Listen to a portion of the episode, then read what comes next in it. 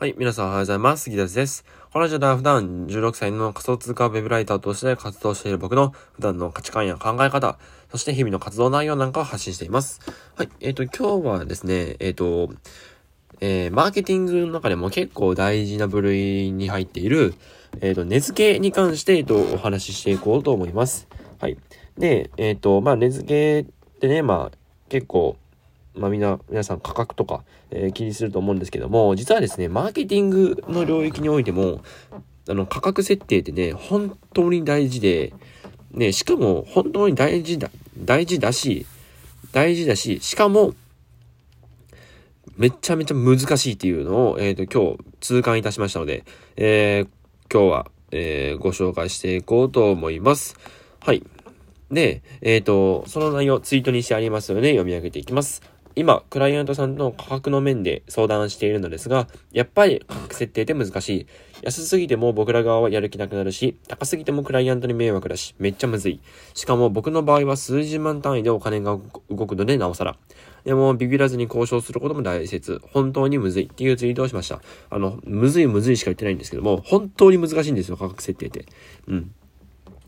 えー、先ほどね、えー、ツイートにもあった通り、僕はですね、今日、ある、えっ、ー、と、クライアントさんと価格のことに関して、えっと、相談をしていました。で、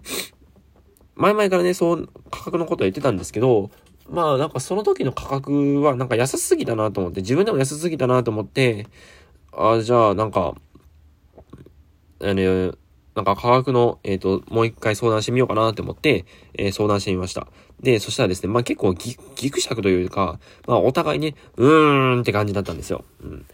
ね、本当にこれって難しくて、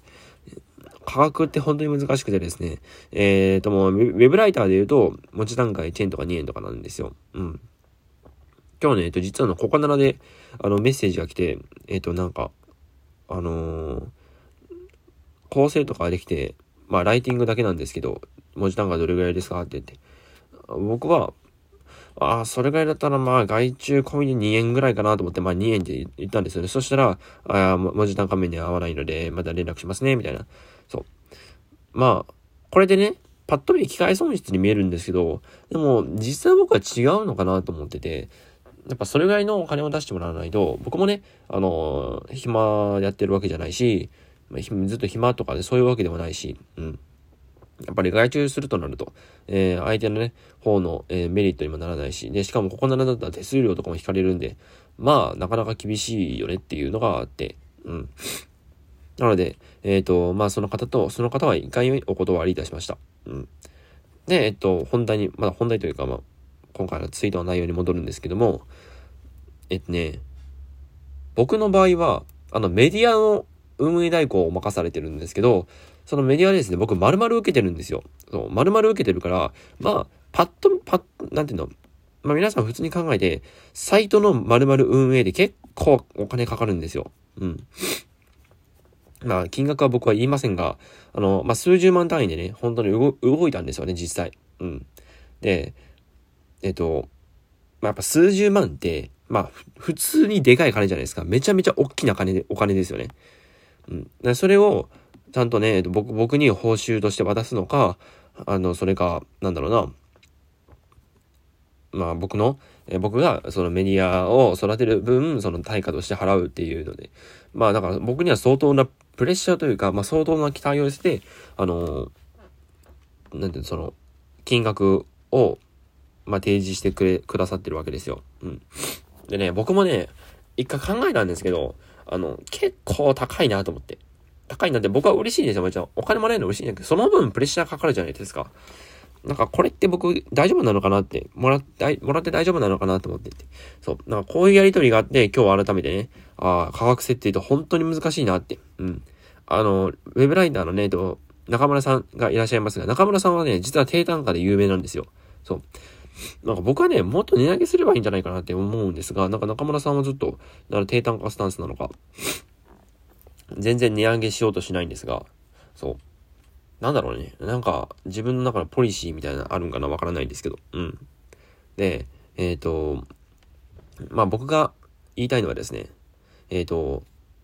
まあ、僕は、えっ、ー、と、数十万単位でお金が動く。で、まあ、それでまあ、若干ビビりました。うん、若干ビビりましたが、ここでね、佐古さんの、えっ、と、言葉を思い出したんですよ。その言葉が、えっ、と、ビジネスする。だから自分が仕事する側なんだったら、お金もらうことに躊躇しちゃダメだって。そう。その分の対価をもらって、しっかりとその結果を出していく。もうそれが、あの、本当のビジネスのプロと言えるんじゃないかなっていうのを、えっ、と、言ってたんですよ。いや、それを思い出してですね、あ、本当にそうだなと思って。僕もね、まあ、一ビジネスパーソンとしてやってるわけですよ。うん。まあ、ただでやらないですよね。もちろんメディア代行とかは結構大きな仕事なんでね。うん。じゃあ、あの、まあでも、じゃあ、でもね、でもね、やっぱりお金をめちゃめちゃもらうっていうのは、まあ、僕にとっても、まあ、何回も言いますけど、嬉しいですよ、もちろん。もちろん嬉しいですけど、うん、なんか、なかなか、えー、期待に応えられるのかって不安な部分があるんですよ。でも、一ビジネスパーソン、一メディア運営代行とかを、あの、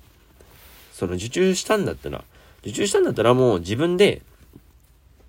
自分でそれ受注するって言ったんだから、その分の対価ちゃんともらって、ちゃんと結果出した方がいいんじゃないっていうのを、